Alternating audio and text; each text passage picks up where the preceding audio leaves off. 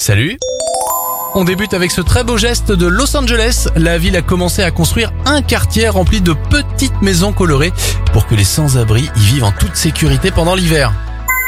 Notre héros du jour s'appelle Clément, il a 6 ans et grâce à son coup de téléphone au secours, il a sauvé les 34 habitants d'un immeuble en feu.